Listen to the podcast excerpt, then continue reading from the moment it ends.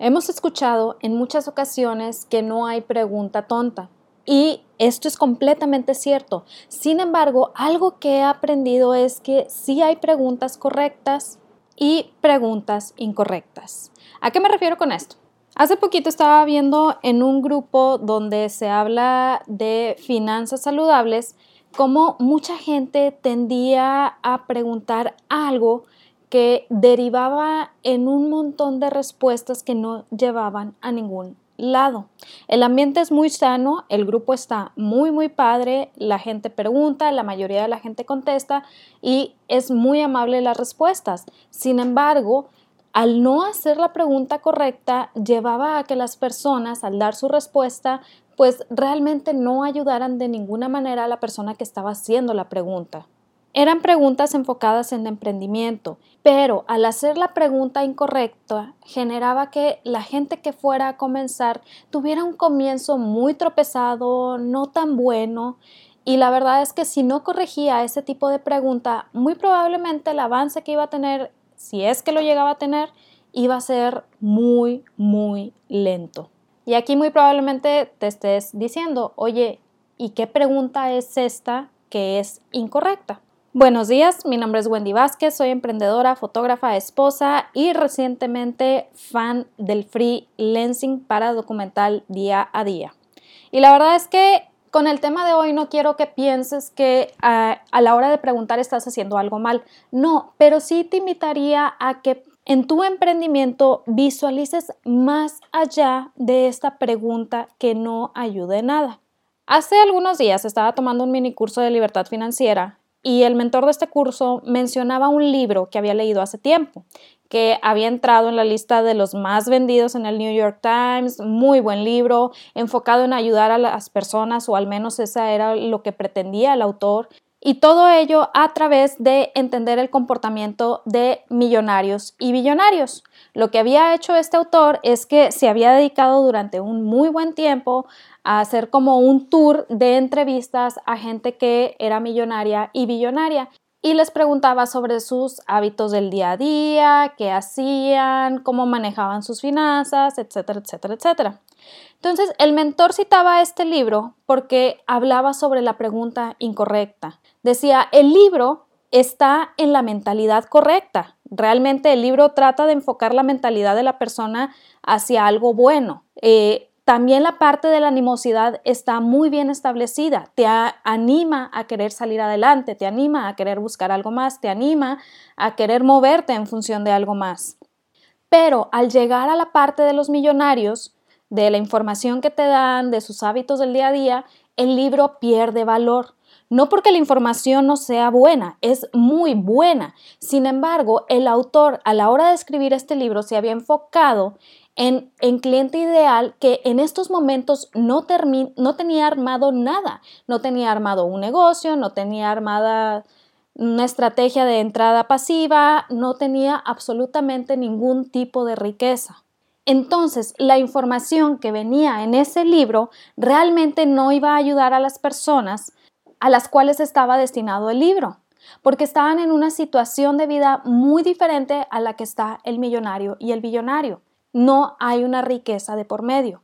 Aquí la pregunta que debió haber hecho el autor del libro es enfocarse en descubrir de qué manera esos millonarios y billonarios comenzaron sus riquezas, comenzaron sus fuentes de ingreso pasivo, comenzaron a estudiar y visualizar cuáles eran sus posibilidades. Esto, mencionaba este mentor, ayuda mucho más a estas personas a las cuales estaba dirigido el libro. Aquí estamos viendo tres vertientes a quién se dirige, la información que das y cómo la das. A final de cuentas, mencionaba este mentor, este libro sí te anima, sí te levanta ahora sí que las ganas de querer emprender, de querer hacer, pero la información que te da pues realmente no va de la mano con el ánimo que te está dando. Aquí lo que tienes que hacer pues es buscar otras fuentes de información, que no quiere decir que el libro no valga, claro que vale muchísimo, pero pues darse cuenta que la información ahí presentada no es la indicada para la persona a la cual está dirigida este libro. Y así sucede muchas veces en nuestro día a día, en nuestros emprendimientos, en lo que queremos hacer, para generar ese ingreso por nuestra cuenta. Nos hacemos la pregunta incorrecta, nos hacemos una pregunta que si bien a lo mejor nos ayuda para la famosa venta del momento, no nos ayuda para empezar a constituir algo más grande o algo que a la larga nos permita dar un paso atrás y que todo se siga moviendo solo. Aquí lo que quiero constatar es que no visualicemos la venta del momento como algo malo, pero sí que visualicemos más allá de ello. En 10 o 20 años, ¿cómo te ves? ¿Haciendo exactamente lo mismo que estás haciendo hoy?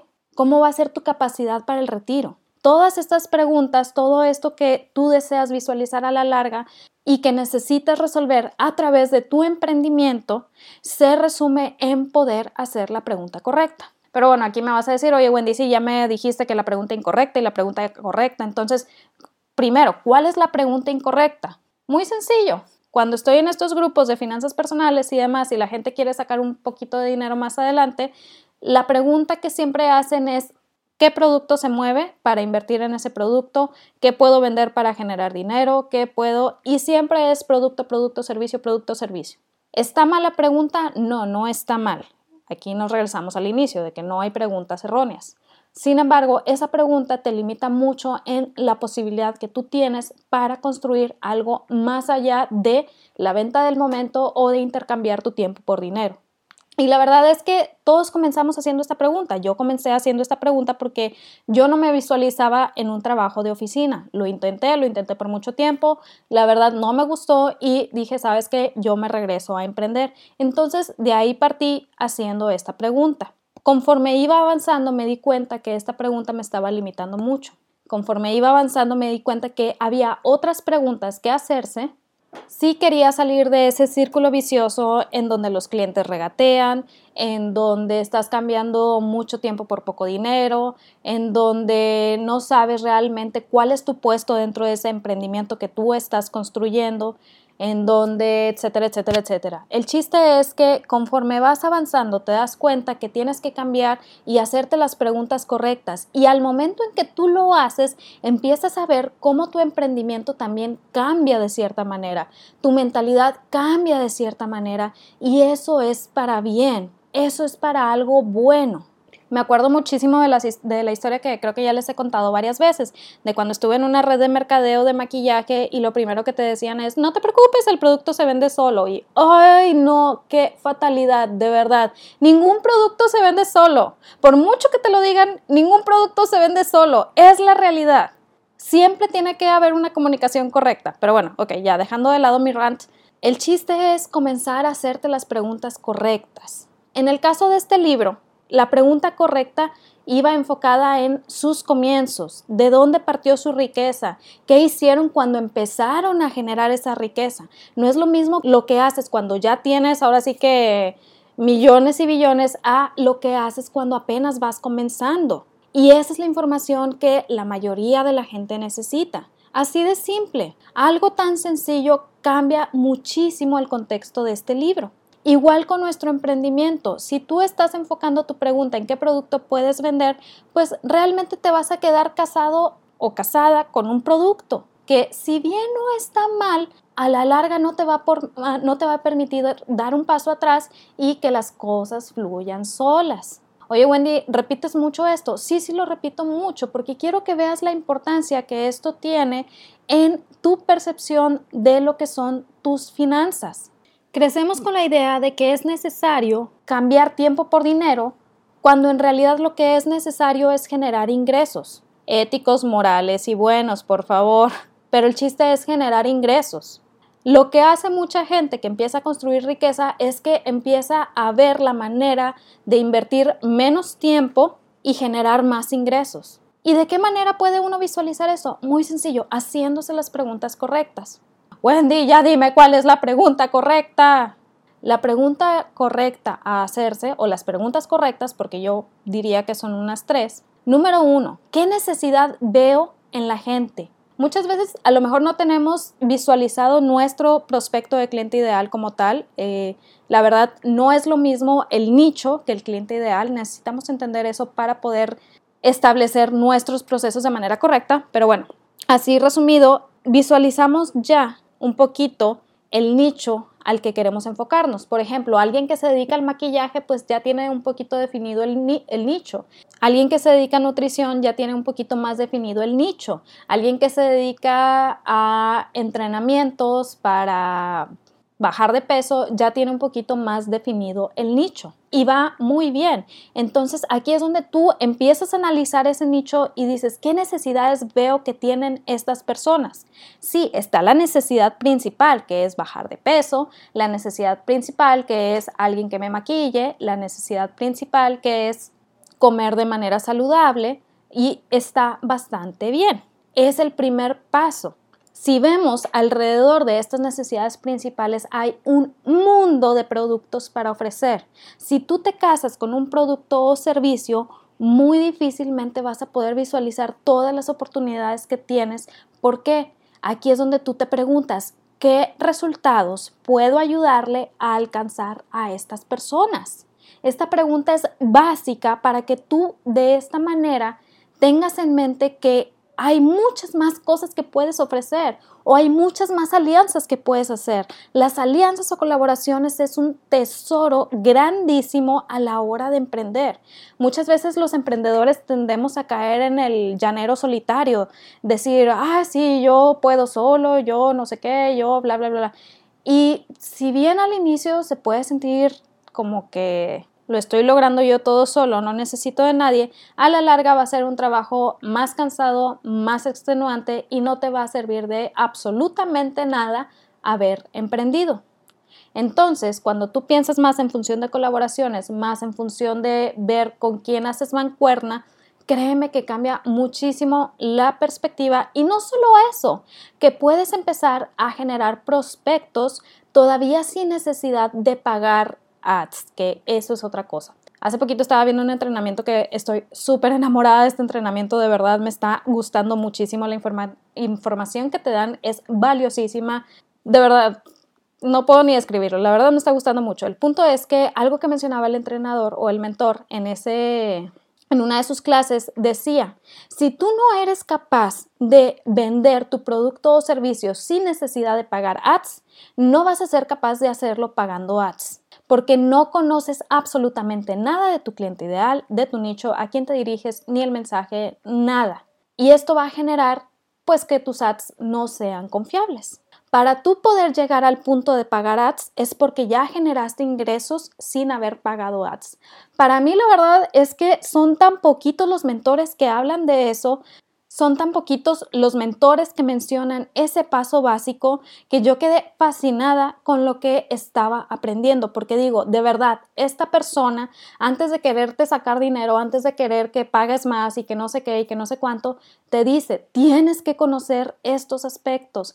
Estos aspectos son los que te van a ayudar a poder lograr estos otros. Y cuando ya realmente tengas que invertir en publicidad, en colaboraciones, porque a veces también se invierte en colaboraciones, en lo que tú quieras, ya vas a tener un despunte mucho más grande porque ya escuchaste, ya analizaste, ya viste qué necesidad tiene la gente, ya viste qué resultados les puedes ayudar a alcanzar tú. Y aquí viene otra pregunta que te tienes que hacer. ¿Cómo puedo comunicarme con esas personas para ayudarles en su punto de dolor? El hecho de que las personas tengan un punto de dolor o que tengan un problema o algo que yo pueda resolver no significa que lo que yo estoy diciendo está comunicando a algo a esas personas.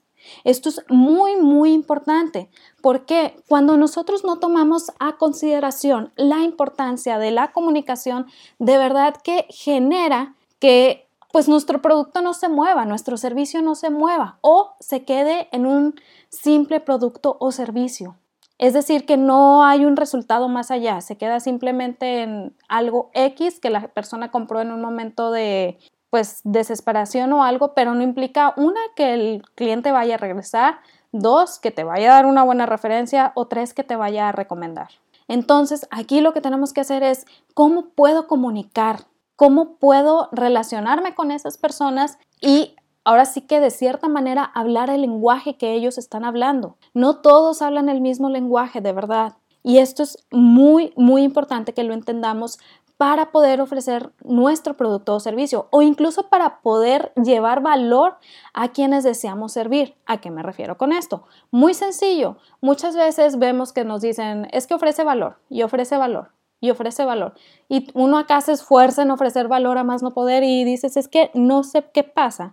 Estoy ahora sí que soltando la información más valiosa del mundo, pero nadie está escuchando, nadie está leyendo. ¿Por qué pasa esto? Sencillamente porque no estás comunicándote con tu cliente ideal. No estás hablando el idioma o el lenguaje de tu cliente ideal. Esto va más allá de si hablan inglés, español, francés, japonés, lo que tú quieras. Es ahora sí que hablarle a sus puntos de dolor a través de un lenguaje que esa persona entienda y de esa manera empatizar con la persona para que la persona tome la decisión, muy importante, tome la decisión de investigar más al respecto. Tome la decisión de cumplir esa llamada a la acción a la que lo estamos invitando. Y lo mejor de todo, cuando toman esa decisión, empiezan a contestar esa llamada a la acción y si sabemos poner nuestros procesos de manera correcta, nos ayuda a poder seguir escuchando a esas personas en sus, en sus puntos de dolor y ofrecer todavía más valor. De verdad que uno no se cansa de ofrecer valor. Pero el chiste es que también tiene que ser redituable porque a final de cuentas es un negocio lo que estamos haciendo.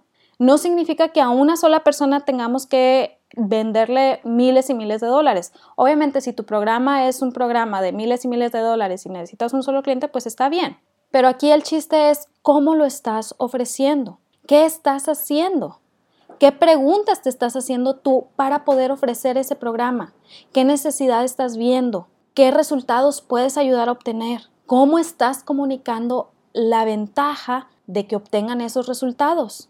Igual, en uno de estos grupos, hace poquito una persona preguntaba, oigan, quiero armar eh, un curso sobre finanzas personales, eh, ¿qué creen que debería cubrir? Si bien la pregunta es buena y digo, bueno, al menos está haciendo un poquito de investigación de mercado, aquí lo, que, lo primero que te debería o que aconsejaría yo es enfócate en tu audiencia.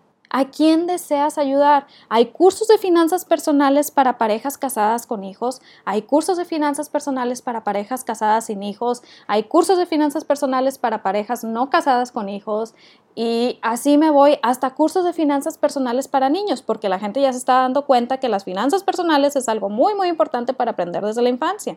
Cuando tú logras enfocar esa audiencia, te vas a dar cuenta que los resultados que necesita obtener cada uno de ellos, si bien pareciera que es lo mismo, porque a final de cuentas es como finanzas saludables, no se traducen en el mismo lenguaje para todos. No es lo mismo que el niño tenga finanzas saludables, pero todavía depende de sus papás, no tiene la carga de una casa, no tiene la carga de una manutención ni nada por el estilo, a las finanzas saludables de la pareja casada con hijos. Es muy, muy diferente tu comunicación hacia ambos tiene que ser muy, muy diferente.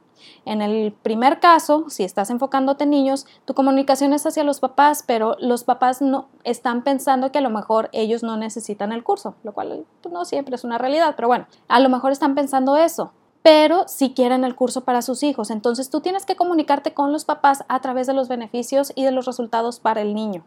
En cambio, si tú le estás hablando a la pareja de casados con hijos, obviamente también estás pensando en resultados en función de los hijos, pero no para los hijos tal cual. Y aquí es en este juego de palabras donde te empiezas a dar cuenta que cada persona, cada cliente ideal tiene su manera de comunicarse y por eso tienes que analizar muy, muy bien de qué manera tú vas a transmitir ese mensaje. La verdad es que suena como, ay Wendy, realmente no es tan necesario, pero sí lo es. Hemos llegado a un punto en donde nuestros medios de comunicación son tan rápidos y tan a la mano que hemos descuidado muchísimo nuestras maneras de comunicarnos. Y eso ha generado pues todavía más estrés en las personas, más estrés en su, pues, ahora sí que valga la redundancia su manera de comunicarse y en su manera de percibir los mensajes. Si quieres realmente tener una audiencia que puedas conquistar, que puedas ayudar y a la que le puedas ayudar a obtener resultados, tienes que irte al punto básico de comunicar eso que tú tienes para ofrecer en función de los resultados que va a obtener. Y esto se puede ver en cualquier mundo, lo, veo muchísimo en el mundo de la fotografía. Hay gente que, o hay fotógrafos que venden sus servicios en 10 dólares o en 100 pesos, bueno, 5 dólares o 100 pesos, y hay quienes venden sus servicios en más de 500 dólares o en más de 10 mil pesos. ¿Cuál es la diferencia? Unos están casados con un servicio que les genere dinero y otros están realmente buscando una manera de cubrir una necesidad, de sanar puntos de dolor y comunicar de manera correcta ese mensaje. No es lo mismo decir vendo sesiones fotográficas a vamos a sacar esa belleza que sabemos que tiene. No es lo mismo decir hago maquillajes a te voy a convertir en la novia más hermosa en tu día. No es lo mismo decir te hago un plan nutricional para que bajes de peso a date permiso de mirarte en el espejo y enamorarte de tu figura. El mensaje cambia, la manera de comunicarlo cambia y eso también provoca que nuestro prospecto de cliente ideal pueda visualizar más esos resultados que puede obtener, no solamente en función de algo práctico, sino en función de algo interno, de sanar ese punto de dolor que trae. Una vez que entendemos esto, vamos a saber que el centrarnos nada más en un producto es limitar nuestra capacidad de poder ayudar a otras personas.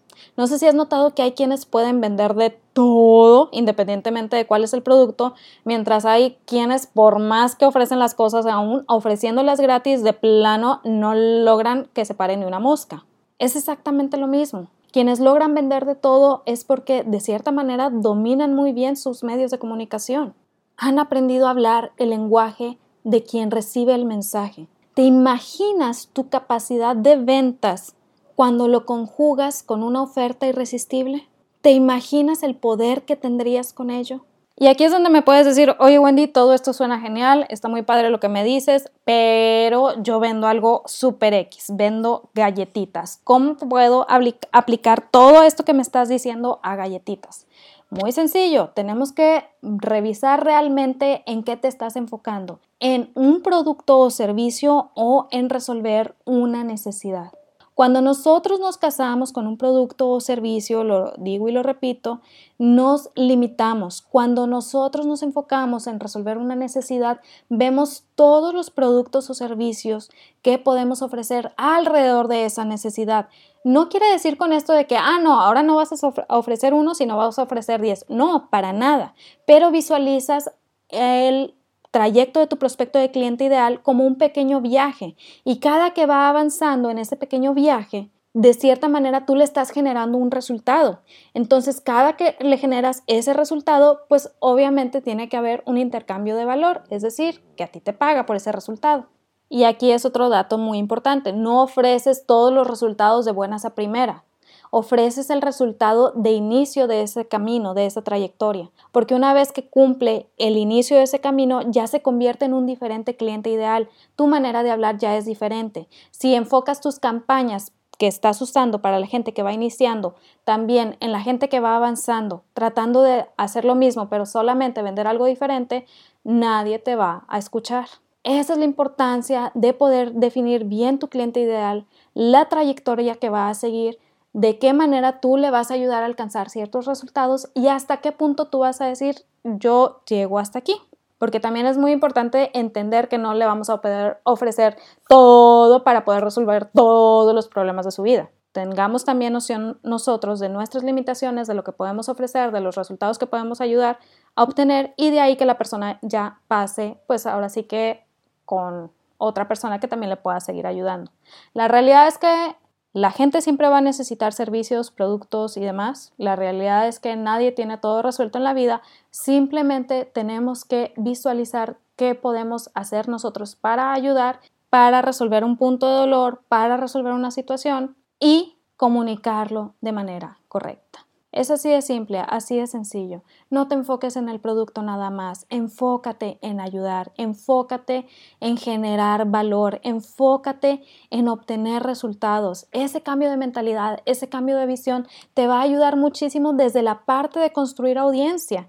Y créeme, una de las mejores maneras, dice uno de mis mentores, Josh Forey, una de las mejores maneras de investigar el mercado es construyendo audiencia. No significa que tengas que ser un super influencer con 500 millones de seguidores. No, pero cuando comienzas a pensar en función de audiencias y en ayudar a esas audiencias, aunque sean audiencias pequeñas, vas a ver que es todavía más redituable que casarte con un producto y estarlo ofreciendo a diestra y siniestra. Entonces, en resumen y para finalizar, recordemos, a lo mejor nosotros si estamos buscando solamente un producto o servicio, si bien es una pregunta que nos planteamos todo mundo cuando vamos a comenzar, no es la pregunta indicada. La pregunta que te va a ayudar más todavía a poder avanzar en tu emprendimiento es de qué manera puedo ayudar a guion a lograr tal cosa. Así de simple, así de sencillo. La diferencia entre estos dos tipos de preguntas es que la primera va a hacer que te cases con un producto o servicio y la segunda te va a permitir construir todo un camino de éxito para tu prospecto de cliente ideal de manera que sea un cliente recurrente. Eso era lo que quería platicarte el día de hoy. De verdad, espero que te sirva muchísimo. Si tienes alguna duda, por favor, puedes mandarme mensaje o escribirme a wendy.vásquez.com. Me encantaría saber qué dudas tienes. Otra cosa, si deseas comenzar a conocer de qué manera puedes ayudar a tu prospecto de cliente ideal o incluso de qué manera puedes ayudar en ese nicho que estás pensando, descarga la guía que tengo para ti el link te lo dejo aquí más abajo. En esta guía, a través de tus redes sociales, sin necesidad de sonar vendedor ni nada, vas a poder ir conociendo pues un poquito más de ese nicho al que te estás dirigiendo y de esta manera vas a poder, poder ir definiendo quién es tu prospecto de cliente ideal. Descarga la guía, si tienes alguna duda sobre la guía me puedes mandar un correo, no hay ningún problema. También me puedes seguir en redes sociales, estoy en Facebook e Instagram como Días Esenciales. Recuerda que tienes el potencial para lograr algo grande. Créetela tú primero, de verdad, créetela con el corazón y te deseo todo el éxito del mundo. Que se logren todas tus metas, que se cumplan todos tus objetivos y platicamos el siguiente lunes. Bye.